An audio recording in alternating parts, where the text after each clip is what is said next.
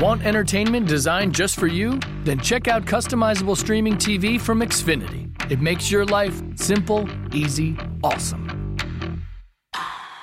Xfinity gives you customizable streaming TV options. Enjoy the most free shows anywhere on any device, and even access your streaming apps right on your TV with X1. Go to Xfinity.com, call 1 800 Xfinity, or visit a store today to learn more. Restrictions apply. Ya se viene un nuevo episodio de Alfred Pennyworth Presenta. Pero antes les quiero contar que también se viene el estreno de El espejo de los otros, la nueva película de Marcos Carnevale, con Norma Leandro, Graciela Borges, Alfredo Casero y muchos más.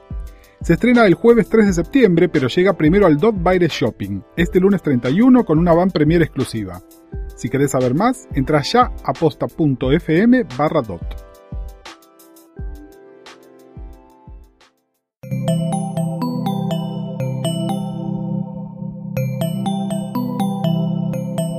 Estás escuchando Posta FM, Radio del Futuro.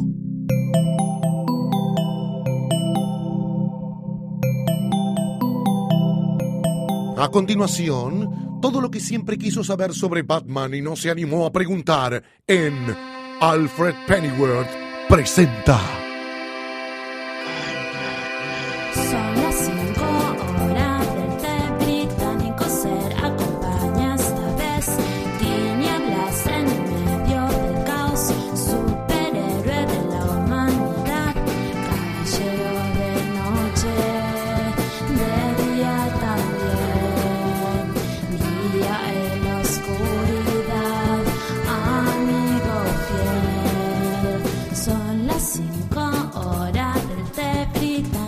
Británico. Ser acompaña esta vez. Hola a todos, bienvenidos a un nuevo episodio de Alfred Pennyworth Presenta, el podcast de Batman y su universo dentro de Posta FM. Yo soy Luciano Banchero, me acompaña como siempre Gustavo Casals. ¿Cómo estás, Gus? ¿Qué tal, Luciano? ¿Cómo estás? Yo estoy muy bien, pese a que con el correr de los capítulos voy sintiendo más eh, la mochila que representa que la temporada está más cerca del fin que del comienzo. Es cierto, es cierto, se nos está pasando bastante rápido, pero bueno, hoy como te propongo como una especie de vacación, Ok, ¿por qué no nos vamos de visita a Ciudad Gótica? qué lindo. ¿Cuánta gente de Metrópolis, por ejemplo, elegirá Ciudad Gótica como destino turístico? Ninguna, probablemente. Probablemente. Eh, no solo de Metrópolis, del resto de los Estados Unidos, ¿no? Pero bueno, porque mira, eh, me, me das un pie interesante, este, y para los que nos dicen, che, está todo guionado, sepan que está bastante menos guionado de lo que parece, y este pie que me dio Luciano fue involuntario, y,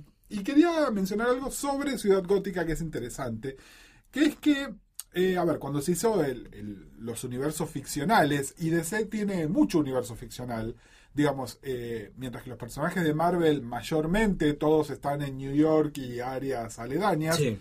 eh, en DC no es tanto así, hay mucha ciudad ficticia donde también fue muchas veces eh, complicado ubicarlas O sea, ¿dónde está cada una? Exactamente. Acá se suma además una cosa más que es que eh, un- una especie de apelativo, de la misma manera que a Buenos Aires le decimos la reina del plata, eh, a New York se le suele decir Gotham. ¿No? Sí. Entonces, eh, era de alguna manera como hacer un paralelismo con eso. Aunque la mayoría de la gente coincide, y sobre todo en las versiones más actuales de la ciudad, que tiene más que ver con Chicago. Claro. Eh, sobre todo por el tema del pasado mafioso y de la relación con la mafia fuerte que tiene eso, y es algo que em, además las películas de Nolan se filmaron en gran medida en Chicago también. Pero bueno, digamos, no está fuera de lugar hacer esa comparación. Y por algo más que tiene que ver con Metrópolis, y es un detalle que eh, medio que se filtró de la película de Batman vs. Superman que se estrena el año que viene, que es que van a plantear que Metrópolis y, y Gotham son como ciudades hermanas prácticamente, separadas por un río y con varios puentes, ¿no? Sí, sería, eh, no sé, Colonia. Algo así. Te tomas el buquebús a Gotham. No, no, no. Un- Está más cerca, está incluso más cerca. Exactamente. Y fíjense que tiene sentido. ¿Por qué? Porque las versiones más actuales de Metrópolis la ponen en Middle America, es decir, no Metrópolis, que también es muy New York, la ponen más en el continente, sobre todo porque entre Smallville y, y Metrópolis no hay tanta distancia, es lo que dejan eh, ver en todo momento, Claro, sobre no es- todo en Smallville eso estaba como muy claro. No, No es una cosa Texas, eh, Nueva York, que hay como una distancia bastante grande. Que a. Superman igual no le molesta, ¿no? Porque en dos segundos está. Obvio, pero bueno, si pensamos que Chicago es Chicago, Illinois, y Illinois es Middle America, bueno, no sería descabellado que estas ciudades tuviesen una relación parecida. Igual, eh, los invito a que busquen por ahí eh, eh, mapa de Ciudad Gótica, van a ver que está muy, es como una especie de, de lo que es la isla de Manhattan, pero Sí. más redondita en lugar de tan alargada. Pero está muy inspirada en eso. Y hay otra teoría también que pone a Gotham en New Jersey. Sí. Eh, por eso le gusta tanto a, a Kevin Smith. Explica un montón de cosas. La última versión canónica, igual esto es pre-New 52, eh, que recuerdo es la de No Man's Land, que mostraban un... de Tierra de Nadie, hemos hablado el año pasado, eh, en la temporada anterior, que mostraban un mapa súper detallado de Ciudad Bueno, Gótica, en el que estaban marcados los que en ese momento eran los territorios comandados por cada pandilla. Ese es el mapa que los invito a buscar porque además es como el mapa, sigue siendo como el mapa canónico y además ubica ciertas cosas como dónde está ubicada Wayne Manor, eh, dónde sería Crime eh, Alley, dónde está Wayne Tech, ¿no? digamos, esas cosas así importantes y dónde están, por ejemplo, eh, el- el- los, los barrios... eh, esto sobre todo, después un poquito les vamos a hablar de Brubaker, de Derruca Sí. y de lo que aportaron a Ciudad Gótica, pero por ejemplo, cuando en la serie de Catwoman está como muy específicamente que ella está en un cierto territorio y que hay guerras, digamos, entre territorios, ese tipo de cosas.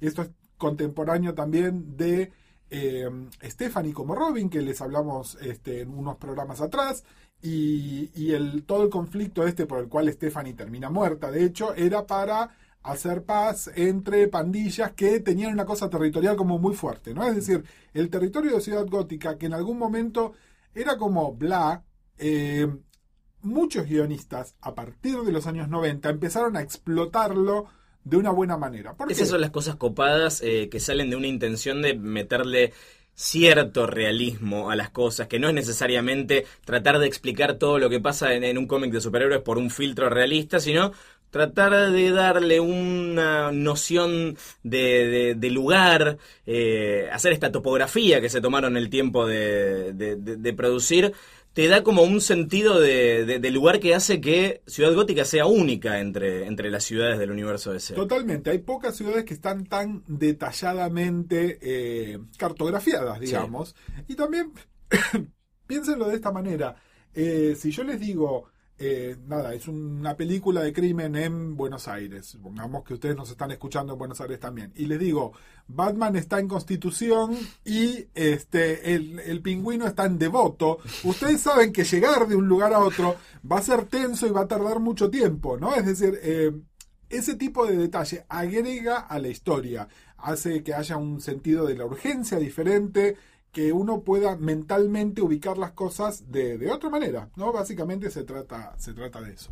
Y Batman tiene una relación con Ciudad Gótica al mismo tiempo, más allá de la parte geográfica, eh, esto es más la parte simbólica, que no tienen otros personajes con, con la ciudad. Superman vive en Metrópolis, pero Superman no, no, no es un personaje que inmediatamente lo asocias con la ciudad en la que está, porque resuelve un montón de problemas a escala global, incluso cósmica. Batman es Batman en Ciudad Gótica. Totalmente. Fíjense que incluso otros personajes se los ha hecho cambiar de ciudad sin mayores cambios, más que por ahí un cambio de su elenco de, de- soporte, ¿no? El elenco secundario. Eh, mientras que Batman no, está intrínsecamente relacionado con la ciudad por una serie de motivos, ¿no? Eh, sobre- Mi ciudad, como le gusta decir a él. mi ciudad.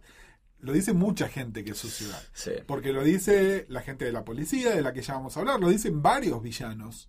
Lo dicen varias famosas eh, familias mafiosas, perdón, ahí este, mezclé dos palabras. eh, Varias eh, famosas. varias famosas.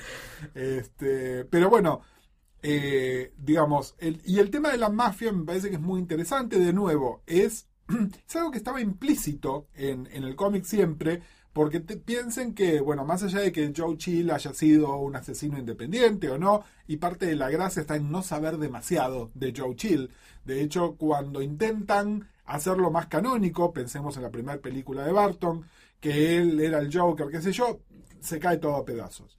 Pero también pensemos en Boss Zuko, que es el, el mafioso que mató a los Grayson, ¿no? Como les hablamos en el programa pasado. Es decir, Carman Falcone, el que Bueno, es el Vito Corleone de- Exactamente, de, bueno. de Gotham. Pero los Falcone es un, sí, es un invento mucho más actual. Me Sí. refiero a, a que casualmente en- había elementos que ataban a Ciudad Gótica con la mafia, tradicionalmente en el cómic, sin que nadie los pensara integralmente. A partir de la figura de Falcone, ahí no, ya es algo más fuerte. Obviamente, esto está muy explorado en, eh, cosas que hicieron dos autores de. Eh, que lo único que tienen en común es que no les gustan mucho las mujeres, no porque sean homosexuales, sino porque son medio misóginos, que son Frank Miller en año 1 y Jeff Loeb en este, The Long en The Long Halloween. Pero bueno, eh, a lo que vamos es, eh, Batman de alguna manera se siente atado a ese territorio, primero porque su familia tiene una larga historia con la ciudad, por eso tienen, ¿se acuerda cuando les hablamos eh, de por qué Bruce es Batman? Bueno, está Wayne Manor, que es básicamente este castillo, que es de la familia y que está en ese lugar desde hace muchísimo tiempo, es el lugar donde mataron a sus padres, es, digamos, él tiene una relación... eh, cuando se trata de hacer un Batman cósmico o un Batman un poco más universal, se siente que se pierde algo, ¿no? Es como que la ciudad tiene esa relación con él. Y mm, la ciudad además la han ido perfeccionando con los años y de nuevo acá ha habido fuerte influencia de las películas antes de esta cosa de eh, Gotham y Chicago que, que Nolan además ha explotado. Concretamente en las primeras dos películas de, de Batman de Barton y especialmente en la primera hubo un diseño que le hizo un diseñador de producción que se llamaba Anton First eh, que se suicidó al muy poco tiempo. Creo que, creo que algo de esto comentamos Sí. en, en este cuando hablamos de Batman en los 80. Pero bueno, lo interesante es que un, poco, creo que fue antes y finalmente terminó siendo un homenaje.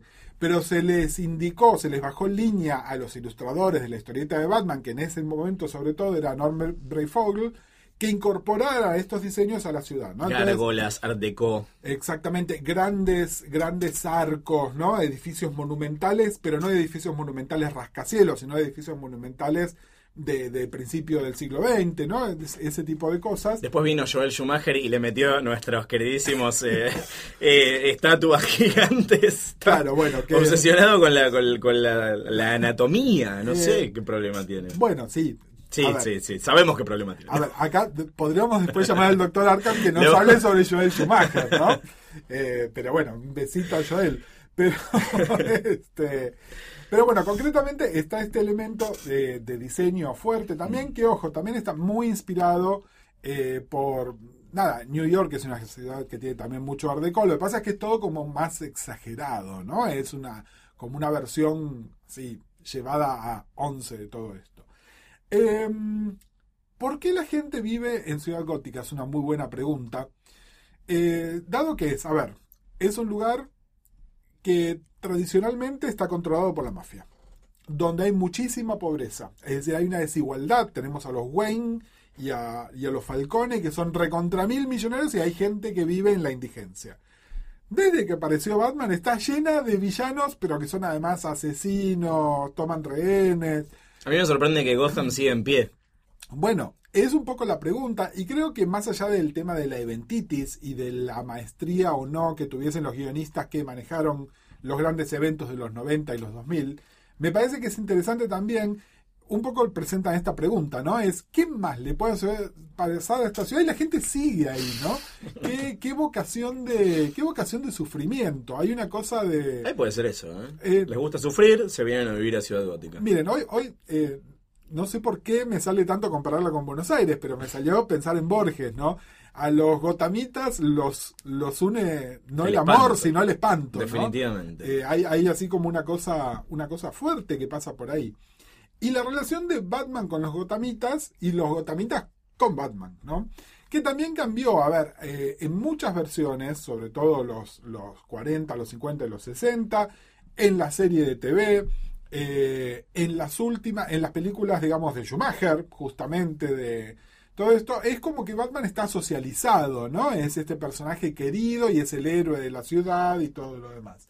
Cuando en realidad eh, lo que intentaron hacer durante mucho tiempo, que también me parece ridículo, era el famoso tema de Batman es un mito urbano. Eso está muy bien mostrado en un capítulo de la serie animada, en la última temporada, creo que es la cuarta, que se llama Legends of Dark Knight, en la que hay un grupo de, de- de niños, cada uno comparte, como si fuera un fogón, ¿no? A mí me contaron tal historia sobre Batman, Batman en realidad es así, y te muestran cómo es el Batman de los 50, Batman en realidad es así, y te muestran la versión de Frank Miller, y es, y es muy interesante. Pero a mí me parece que eso funciona porque son chicos. Claro. Entonces, entre los chicos puede haber una leyenda urbana. Pero los adultos, digamos, ya tienen como Ya lo vi, pruebas. ya saben. Exactamente, tienen pruebas bastante concretas y además, eh, nada, un montón de cosas que pasaron, ¿no? Cuando de repente eh, Jean Paul pasa a ser Batman, ¿no? Empieza a hacer esta versión como más exagerada. Cuando empiezan a estar todos los, lo- todos los personajes de la Bat Family de los que hablamos. Operan básicamente todos desde Ciudad Gótica también. Entonces, es bueno, Batman puede man- manejarse como estoy en las sombras, I am the night. Pero, pero el resto de los personajes no, especialmente los Robines, ¿no? Que son estos pibes encima vestidos de colores. Digamos, hay, como una cosa un poco contradictoria, así con eso. Yo creo de todas maneras, y esto de nuevo, eh, estamos refiriendo mucho a, cosas que pasan, pasaron en los 2000, ¿no? Y hablamos mucho de autores como Brubaker o de Ruca, porque son los que se, creo que se pusieron a pensar este tema, ¿no?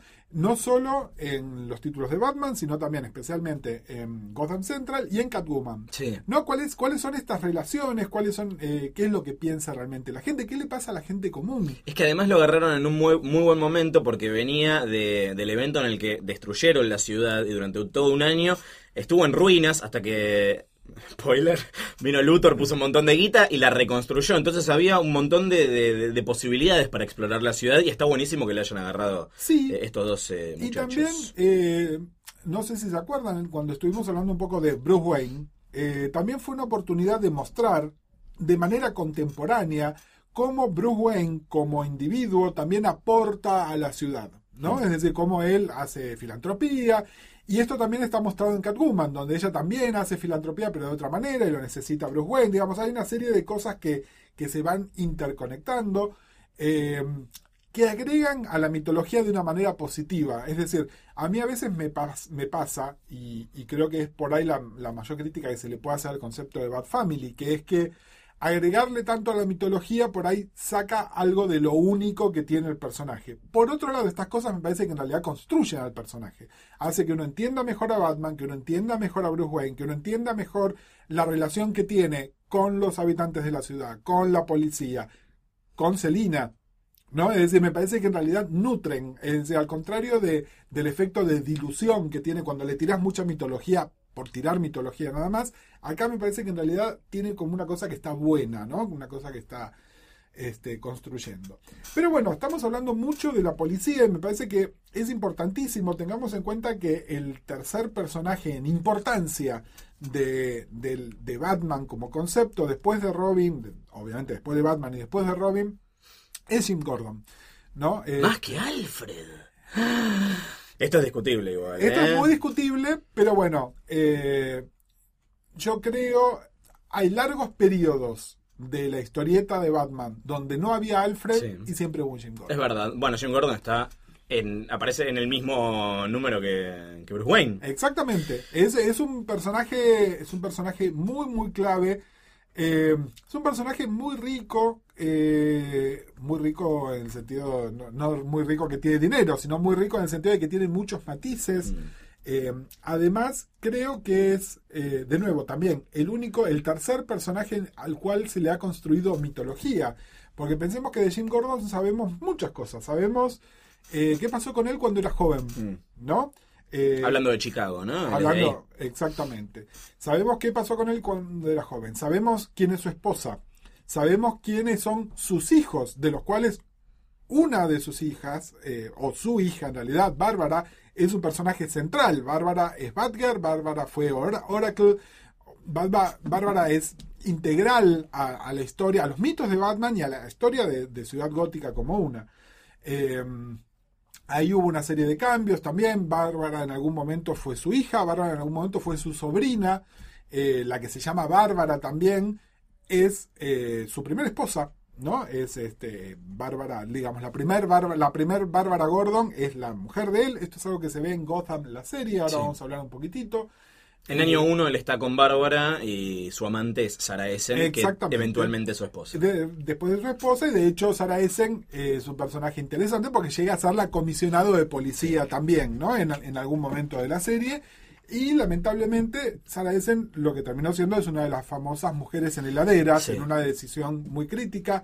Si no saben el concepto de mujeres en heladeras, eh, es esto de victimizar a un personaje femenino para darle patos a un personaje masculino. La, la expresión tiene origen en lo que le pasó a Kyle Rayner, que fue uno de los linternas verdes de los 90, que un día llega a su casa y encuentra que un supervillano mató a su novia y la puso en el Re lindo y re sutil. Y además, bueno, de las mujeres, hay mujeres poderosas en el universo de Batman y de su relación con, con ellas vamos a hablar en el próximo capítulo. De. Totalmente.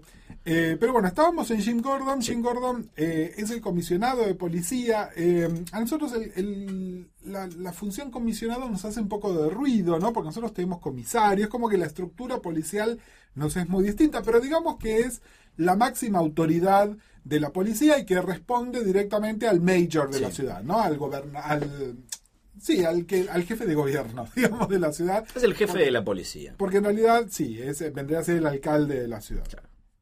Eh, ¿Qué pasa? Lo que sabemos de la historia, y de nuevo tenemos que ir a lo que sabemos vía Miller y vía Lev de, de la ciudad, eh, es que la policía estaba totalmente dominada por la mafia. Es decir, cuando eh, Gordon es un gran aliado de Batman, porque de la misma manera que Batman quería limpiar a la ciudad de la mafia, Gordon quería limpiar a la policía de la mafia. Eh, digamos, ese es el gol común que tienen. Esto está muy, muy bien mostrado en año 1. No nos podemos cansar, es decir, más allá de los problemas que uno pueda tener con Miller o con el Dark Knight, año 1 es a prueba de balas. ¿La ¿no? idea de Gotham corrupta eh, viene de, de Miller o ya hay, hay casos anteriores? Creo que estaba como, como mencionada, hay, en los 70 se habló un poquitito también, pero, pero creo que nadie lo describió tan claro como él, y sobre todo este tema de que Gordon es el aliado natural de Batman porque él tenía el objetivo de limpiar la policía. Claro. Eso sí es una idea fuerte de Miller y aparece por primera vez en año 1. Y entonces, bueno, está esto y están también policías que uno va conociendo eh, a través de los años. Lo que pasa es que también durante mucho tiempo fueron unos personajes totalmente secundarios o personajes que eran casi de comedia. Pensemos en O'Hara, eh, que era el, el, el second in command, digamos, de, del comisionado Gordon en la serie del 66. Eh, Siempre hay un policía inepto que hace pavadas. Y ese era más o menos el rol. Porque la de policía inepto que hace pavadas también se lo puedes aplicar a Harvey Bullock, que sin embargo es un personaje mucho más rico que, que O'Hara. Inmensamente más rico. Bueno, lo que pasa es que Bullock es un personaje que no, no aparece hasta mucho más adelante, o no Sí. aparece, no aparece de manera útil hasta mucho más Y adelante. Eh, y de hecho, los dos policías que uno conoce por nombre abiertamente son dos personajes que en realidad le debemos todo lo que sabemos de ellos a la serie animada. Sí. ¿No? Harvey Bullock, que bueno, ya existía, y René Y Montoya, René Montoya. que sale de la serie animada. Exactamente, son dos personajes que, bueno, al igual que Harley, de la cual ya vamos a hablar eventualmente, son Sí. personajes que nacieron o, o que fueron reconcebidos en la serie animada y su versión canónica parte a partir de eso, es decir, después los trajeron al universo DC y los utilizaron. Eh, los utilizaron muy bien a lo largo del tiempo eh, en un montón de cosas, pero que bueno, se les dio además la oportunidad de brillar concretamente en una serie que se llama Gotham Central. Eh, que es un, el concepto es buenísimo. Eh, es bueno, ¿qué pasa con el departamento de policía en una ciudad donde opera Batman? ¿No? Eh, el concepto es súper sencillo y ojo, tampoco sé si es tan fácil de vender y de hecho el, el problema de Gotham, de Gotham Central siempre fue, bueno, ¿cómo, cómo vendemos esta serie? Eh, y de hecho tuvo que recurrir a hacer aparecer, no tanto Batman, pero sí algunos de los villanos y algunas cosas que, ojo, me parece totalmente justificable. A ver, si, si, si eh, el acertijo está operando en Ciudad Gótica, más allá de ser un problema de Batman, es un problema de la policía Sí. también. Si hay un tipo que está robando o matando o lo que sea, bueno, se espera que sea eso.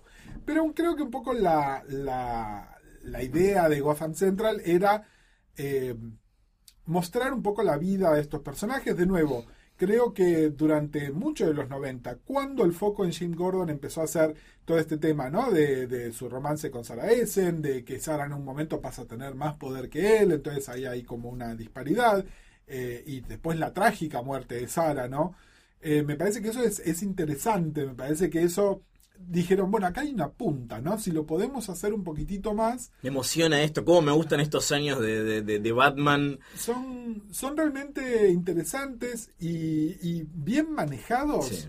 Son, son increíbles. Eh, creo- Novela negra. Totalmente. Y, y de hecho, mucho de esto lo pueden leer si no leen cómics. eh, les volvemos a recomendar, se los recomendamos la temporada pasada también. En la adaptación al libro de No Man's Land Sí.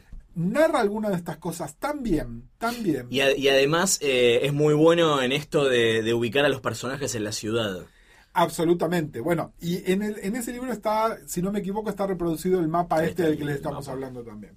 De todas maneras, volviendo a Gotham Central y a, a la gente que conocemos, bueno, Bullock es, es medio una caricatura, ¿no? Es decir, Bullock aún eh, un poco más tradicional, es un poco una caricatura. Los que estén viendo eh, Gotham, la serie, se van a encontrar con un Bullock que es otra caricatura, que no es la caricatura, pero bueno, también, ¿no? Es, es medio como unidimensional, digamos. Eh, me parece mucho más interesante el personaje de René Montoya. Sí. Eh, es un personaje.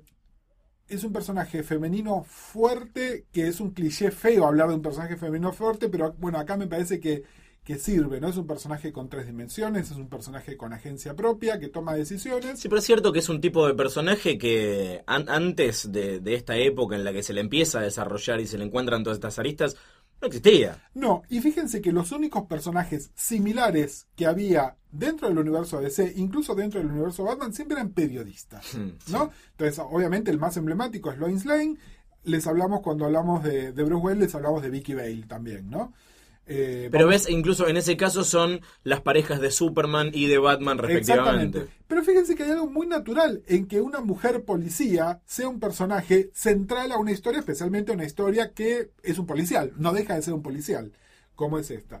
Eh, bueno, el personaje de Montoya es súper interesante. eh, en su momento les hablamos, hay una historia dentro de Gotham Central que se llama Half-Life, Media Vida, eh, donde nos enteramos de la vida privada de Montoya. Montoya es lesbiana, eh, es un tema es un tema que no, no es menor, es decir, es algo que es central a su identidad y de hecho marca mucho de lo que pasa después con ella a lo largo del tiempo. De hecho, eh, hay otro personaje emblemático femenino lesbiano en el, en el universo DC que es este Batwoman y de hecho hay una relación sentimental entre ellas dos y después un poco más adelante discutiblemente importan un personaje del universo de Superman que es Maggie Sawyer y también aparece entonces es interesante estas dinámicas que hay entre estas mujeres. Eh, Maggie Sawyer, que de hecho hoy eh, es la jefa de, de Jim Gordon, porque Jim Gordon es Batman en un giro absolutamente inesperado de los acontecimientos, pero bueno, son cosas que pasan, ¿no? unexpected.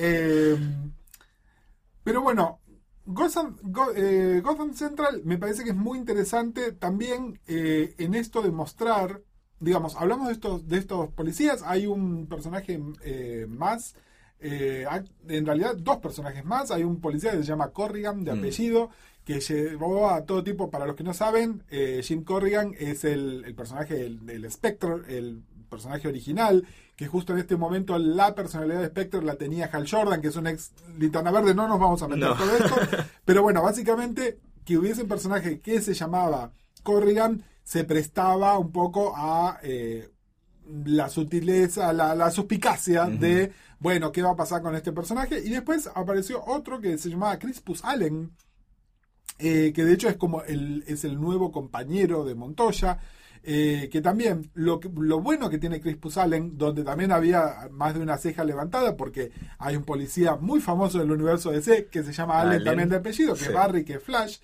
Eh, pero bueno, lo interesante me parece tanto del personaje de Corrigan como de Crispus Allen es que además eran personajes que como no sabíamos nada, podíamos temer por ellos. Es decir, llega un momento donde sabemos que no van a matar a Jim Gordon. Mm. Le pueden pasar cosas terribles a su esposa, pero no a él. Es más, le pasaron cosas terribles a su hija. pero no a él. No, a él lo más cerca que estuvieron de, de boletearlo fue en Officer Down, una saga que, Sí. que, que transcurre en este momento durante Gotham Central, que de hecho eh, Gordon no es el comisionado de policía en- durante Gotham Central eh, y instala una dinámica muy interesante porque el comisionado que está en ese momento no es muy pro Batman, que digamos. Totalmente. Pero bueno. Pero bueno, eh, es, es interesante eh, que estos personajes uno puede temer por su vida, ¿no? Eh, uno puede temer qué es lo que pasa con ellos. De hecho, y acá eh, no es por criticar las películas de Nolan, que ya saben cuál es nuestra posición tomada, pero bueno, hay, este, el- hay un personaje eh, que aparece, no me acuerdo si aparece en Dark Knight o si aparece directamente, eh, no, sí, está en Dark Knight, que es como una, una, una, una no Montoya, Sí. que es un agente de policía que es latina es- también. Exactamente. Igual es mejor que no sea Montoya porque... Termina, termina Sí. siendo, spoiler, Bueno. eh, termina siendo una persona que traiciona obviamente a Gordon. Pero bueno, eh, Ramírez. No me acuerdo. rápido. a lo que voy es Inserte nombre genérico latino aquí. Toda la posibilidad que había de utilizar a estos policías de otra manera, porque la idea que, de la que venía antes y que me parece que por ahí se podría explotar mejor también en otros medios, es cómo ve no solo el ciudadano común, sino cómo ve el policía común a Batman. ¿no? Es decir, bueno, ¿está a favor nuestro? No, lo que decías vos recién, Luciano, de una administración que no es una administración Gordon, que está en contra de la presencia de Batman. ¿Cuántas Bueno, veces vimos que rompieron la batiseñal? Exactamente. Bueno, ¿es un vigilante no es un vigilante? ¿Está haciendo el laburo por ellos o no? A ver, eh, hay dos maneras de verlo. Eh, si me permiten, eh, hago pasar rápido al, al doctor. Venga, doctor, venga, venga, venga, doctor Arkham. Eh, por un lado está buenísimo que me ayuden, ¿no? Pero por otro lado, eh, que me ayuden y sobre todo que me ayuden sin yo pedirlo tiene un efecto que se llama emasculante, que básicamente es sacarme mi masculinidad, es casi una castración, ¿no? Entonces que aparezca este tipo que encima ya lo hablamos, ¿no? ¿Por qué esta identificación? Bueno, hay una cosa de presumir que Batman está completo, ¿no? Es decir, que Batman es el que tiene el falo, que encima viene y me hace quedar como un pelotudo a mí como policía, bueno, claramente me enfrenta a mí con mi propia incompletud, ¿no? Entonces es un conflicto que es creíble, es decir, más allá de lo cascarrabias o de lo territoriales que puede ser un policía, ¿no? De no te metas con mi caso y qué sé yo. Bueno, hay un, un- una herida al orgullo fuerte y por eso me parece que es interesante también el personaje de Montoya, porque es bueno, ¿cómo ve Montoya esto? ¿no? Ella desde una posición femenina, porque olvidémonos, a ver, no voy a hacer, darles una clase de, orientación sexual, pero no necesariamente su, su condición de lesbiana la hace menos mujer, ¿no? Eh, al contrario, hay como una reafirmación justamente de, de lo femenino. Eh, cómo lo ve ella y cómo ven los otros policías a Montoya, ¿no? Porque de alguna manera eh, que resuelva mi caso Batman es una cosa, que resuelva mi caso una mujer. ¡Qué horror! ¿No? Eh, así que bueno, me parece que esta dinámica es interesante y salvo estos autores y esta época que les estamos mencionando, no se ha explotado lo suficiente. ¿Por qué les comento esto también? Porque cuando hace un poco más de un año se nos enteramos que se iba a hacer una serie de televisión que se iba a llamar Gotham y que el concepto duro Qué ilusión, ¿no? Exactamente, eh, creo que la fantasía que teníamos era, bueno, una adaptación de Gotham Central. Obviamente lo que estamos viendo son las aventuras de Batman Jr., ¿no? Es una cosa así que es una pavada, eh, y que me parece que donde tampoco se eh, muestra del todo bien esto, y además se han hecho ciertas cosas que son un gran rascarnos la cabeza, ¿no? Por ejemplo, aparece Montoya, aparece Montoya lesbiana, aparece Montoya como súper eficiente, que es lo que sabemos, pero tiene una historia con Bárbara Gordon eh, Senior, digamos, ¿no? Y entonces es tipo, ¡ah! claro, eh, ¿no? Es, ¿qué, qué Es como, a ver, juguemos, juguemos a mezclar todos los personajes que hay. Exactamente, que no necesariamente es algo que aporte, digamos, a, a la mitología o al personaje. Y de hecho, bueno, eh, una serie que fuera Gordon luchando contra la mafia que tenía este, tomado al departamento de policía de Ciudad Gótica. E incluso, por ejemplo, tenerlo a, a- a Bullock en contra y que en el transcurso de, por ejemplo, la primera temporada se lo pusiera a Bullock de su lado, ¿no? Riquísimo. Miren, ahí les acabo de solucionar los problemas de Gotham Central. Bueno, no, decidieron ir en otra dirección y hacer otra cosa. Eh, y de hecho, creo que ya que ya que el doctor Arkham está acá, teníamos una pregunta al respecto, ¿no? Sí, acá arroba Nico Salkovsky nos pide opinión, bueno, por un lado del tráiler de Batman vs. Superman, que lo hemos tratado en el capítulo anterior. Eh, opiniones de Gotham. Yo creo que... mm, recuerdo que en el piloto, lo primero que me llamó la atención fue la, la mezcla de, de- de influencias estéticas para, para desarrollar la, la ciudad. Que por un lado tenía una cosa medio colorinche de neón, sobre todo en la, en la estación de policía. Sí, tiene una cosa burtoniana también. Mm. Pero por otro lado, me parece que el- tal vez la influencia más grande es la, la- la de Nolan, ¿no? Porque pretende cierto realismo más allá de... de- Sí, el realismo. Del neón. El realismo también se le fue medio los caños. Yo creo que eh, miren, hace, hace unos minutos les estábamos diciendo qué pasa cuando queremos eh, tirarle demasiados elementos a la mitología. Bueno, me parece que Gotham de lo que sufre, de lo que sufre es de exceso de mitología. Eh, ¿No? Entonces es. Miren, y ahí está Catwoman, y ahí está ese, podría ser el Joker, Sí. y ahí está el pingüino. Y ahí- fanservice permanente. entonces, bueno, no, bajen un cambio. Porque además esto se puede hacer. De hecho, otras series del universo DC, y estoy pensando concretamente en Flash, también tiene un montón de mitología, pero de una manera más liviana. Por ahí es un personaje que comparte el nombre con otro, pero acá es todo. Pero miren que esto es re importante, ¿eh? Re importante. Y además, bueno, está el hecho también de que el pibe este, que supuestamente es Bruce Wayne y alguna vez va a ser Batman, es muy chiquito muy chiquito. Entonces, para que él sea Batman, tiene que haber 10 temporadas de la serie o un recasteo brutal. Eh, pero si no, realmente no es interesante. De nuevo, banqué mucho al, al, al casting original. Me parece que, este chico que pusieron ahí, Ben Mackenzie, haciendo de, de Gordon, me pareció un hallazgo. No, me pareció. Fíjense que en general, eh, sobre todo, bueno, nada, Gary Oldman haciendo de, de Gordon fue, fue brillante y este chico también está logrado. No que los esté comparando como actores, ¿no? Pero bueno, tienen que ser actores que tengan un cierto peso específico y una cosa también de, de tener, este, de ser creíbles como personas con drama propio. ¿no? Es decir, no tiene que ser nada más que una cara bonita o nada más un viejo cascarrabia. A ver, eh, sobre todo, y en, en este sentido creo que por ahí medio que se le fue la mano, ¿no? Es decir, la Bárbara Gordon de Gotham es demasiado atractiva, supermodel atractiva, ¿no? Es decir, pero bueno, nada, Gordon es un tipo que es capaz de, nada, estar con una mina así de atractiva, a la cual después termina no dándole bola, ¿no? Sí. Porque Lo que no es capaz es eh, de tener ese departamento con el sueldo de un policía. De un policía, pero bueno, eso no, importa, no No, importa. no, no, Apaguemos el no, descrimiento no un segundito. Eh, pero bueno, nada, la pregunta es ¿qué opinamos de Gotham? Bueno, Gotham es muy fallida, ni Luciano ni yo terminamos de ver jamás la primera temporada.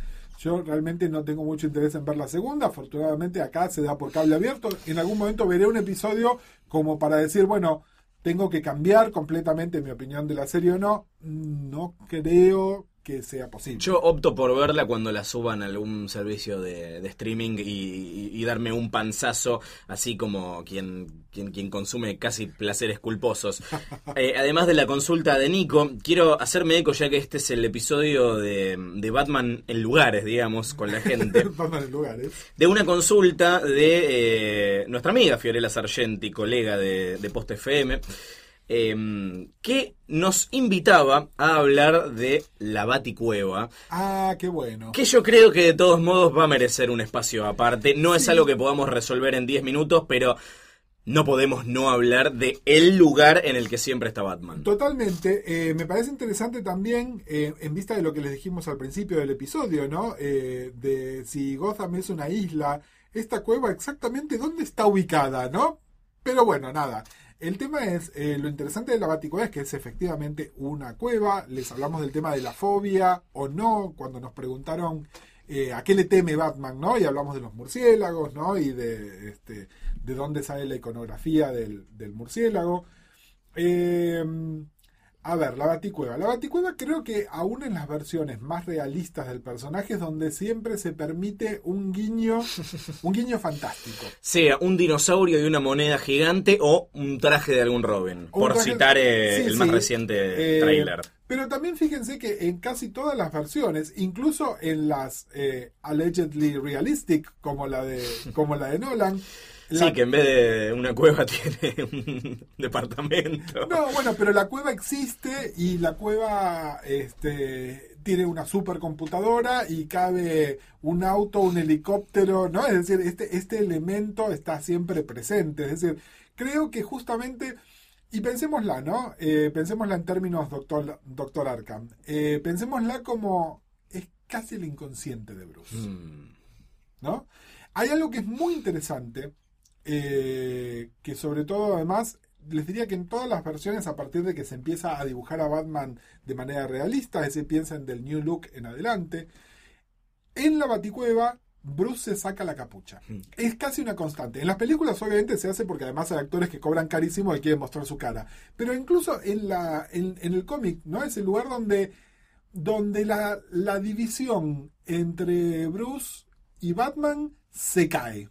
Se cae, ¿no? Fíjense que es donde suceden la mayoría de los diálogos con Alfred, donde ya Eso lo hace maravilloso. Exactamente. Si pensamos en Alfred como una especie de super yo, ¿no? Es decir, el super yo como precipitación de la figura de los padres. Bruce no tiene figura de los padres, lo más parecido que tiene es a Alfred. Entonces, si Alfred es el super yo, la Baticueva es este gran espacio que es el inconsciente. Me gusta pensarlo así. Y por eso es que de repente puede ser exagerada. Puede tener estos trofeos que son una locura. Pueden tener, eh, a partir del momento en que se muere Jason, esa cosa omnipresente de la muerte de Jason que está siempre ahí, a la cual se vuelve y se vuelve Sí, todo no me el olvides, tiempo. no me olvides, no me olvides. Exactamente. Es este lugar donde no importa si soy Bruce, si soy Batman, soy la misma cosa, ¿no? Eh, de nuevo, dudo mucho que haya una intencionalidad de plantearlo de esta manera, pero me encanta pensarlo de esta manera. La Baticueva como el inconsciente de Bruce Wayne Batman. Gracias, Firella, porque creo que jamás se me hubiese ocurrido pensarlo así y nos acaba de salir. Gracias, doctor Arkham. De verdad, eh, la semana que viene hablaremos de Batman y las mujeres. Obvia- obviamente nos enfocaremos en los amores de Batman, pero es la relación con las mujeres eh, en general de su universo. Vayan pensando y mándennos preguntas cuando sea que escuchen esto. Si, si lo escuchan fuera del momento eh, temporal en el que lo estamos haciendo, de todos modos nosotros tenemos un mail en el que respondemos las consultas que es alfredpresenta.posta.fm. O si no, nos pueden escribir en Twitter, ya sea cualquiera de nuestras dos cuentas, que son Luciano Banchero o yo soy Uncle-Marvel. Alguien el otro día me quiso robar como busca Sals. Alguna vez lo fui, pero ya no. Ya no. Ya no. Eh, y usen el hashtag AlfredPresenta y nosotros leemos y lo estamos monitoreando todo el tiempo. Muchas gracias, Gus, por estar acá. Gracias a vos, Luciano. Y nos reencontramos la semana que viene en un nuevo Alfred Pennyworth Presenta.